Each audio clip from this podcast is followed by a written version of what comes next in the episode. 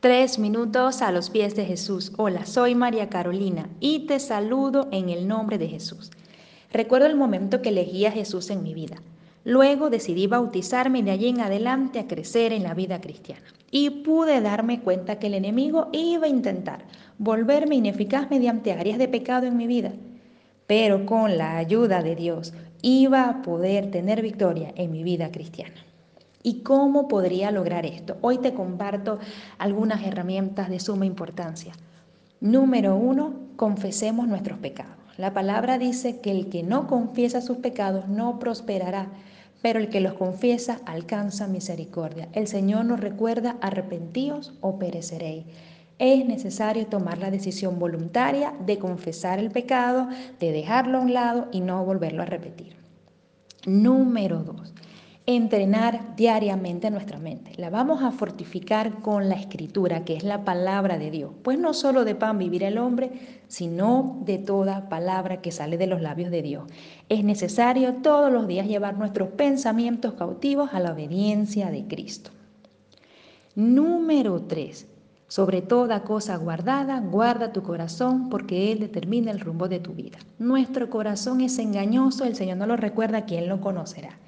Así que no permitamos que ninguna raíz de amargura se anide en ella. Y es momento de entregarle esas áreas de las emociones y el corazón al Señor Jesús. Número 4. Guardar nuestra lengua. El libro de Proverbios capítulo 18 versículo 21 nos dice que en la lengua hay poder de vida y muerte. Y sí, es un miembro muy pequeño, pero puede hacer gran daño.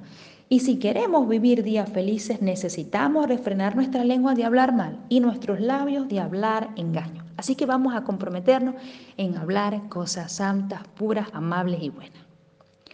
Hay otra estrategia y es la número 5 y es vistámonos todos los días con la armadura de Dios. Está en el libro de Efesios capítulo 6 a partir del versículo 10. Esa es una herramienta que nos va a permitir defendernos, porque es conocer la palabra de Dios y estar preparado para responder a cualquier ataque del enemigo. Ahora, queridos hermanos, la lucha que vamos a enfrentar va a ser constante, es entre el bien y el mal.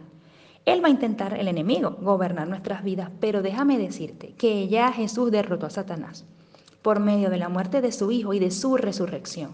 Y aunque la guerra puede seguir en marcha, quiero decirte que estés seguro que con la ayuda de Jesús vamos a lograr la victoria.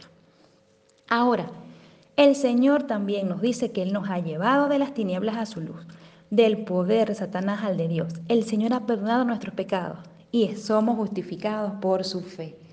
Así que sí quiere destruirnos el enemigo, pero Dios nos ha dado estrategias para defendernos, vamos a utilizarlas. ¿Qué piensas tú de esto? Déjanos tus comentarios en elstalatina.com y que tengas un día muy bendecido.